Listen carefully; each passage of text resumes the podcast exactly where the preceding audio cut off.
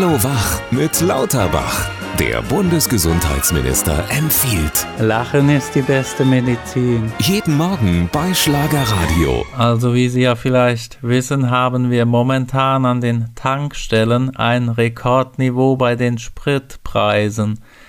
Am stärksten trifft es die Menschen, die an den Raststätten tanken. In diesem Zusammenhang spricht man daher also sehr häufig vom Ausrasten.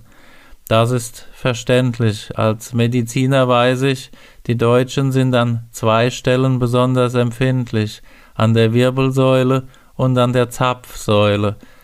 Den Grünen gefällt das hingegen ganz gut, denen geht das natürlich runter wie Öl. Die wollen ja schon lange mit Salatöl fahren. Ich halte das allerdings für eine Rapsidee. Aber bald rechnet sich das vielleicht. Dann hört man an der Tankstelle vermutlich öfter den Satz, dann geh doch zu Netto. Hallo Wach mit Lauterbach. Auch Montag früh wieder bei Schlagerradio.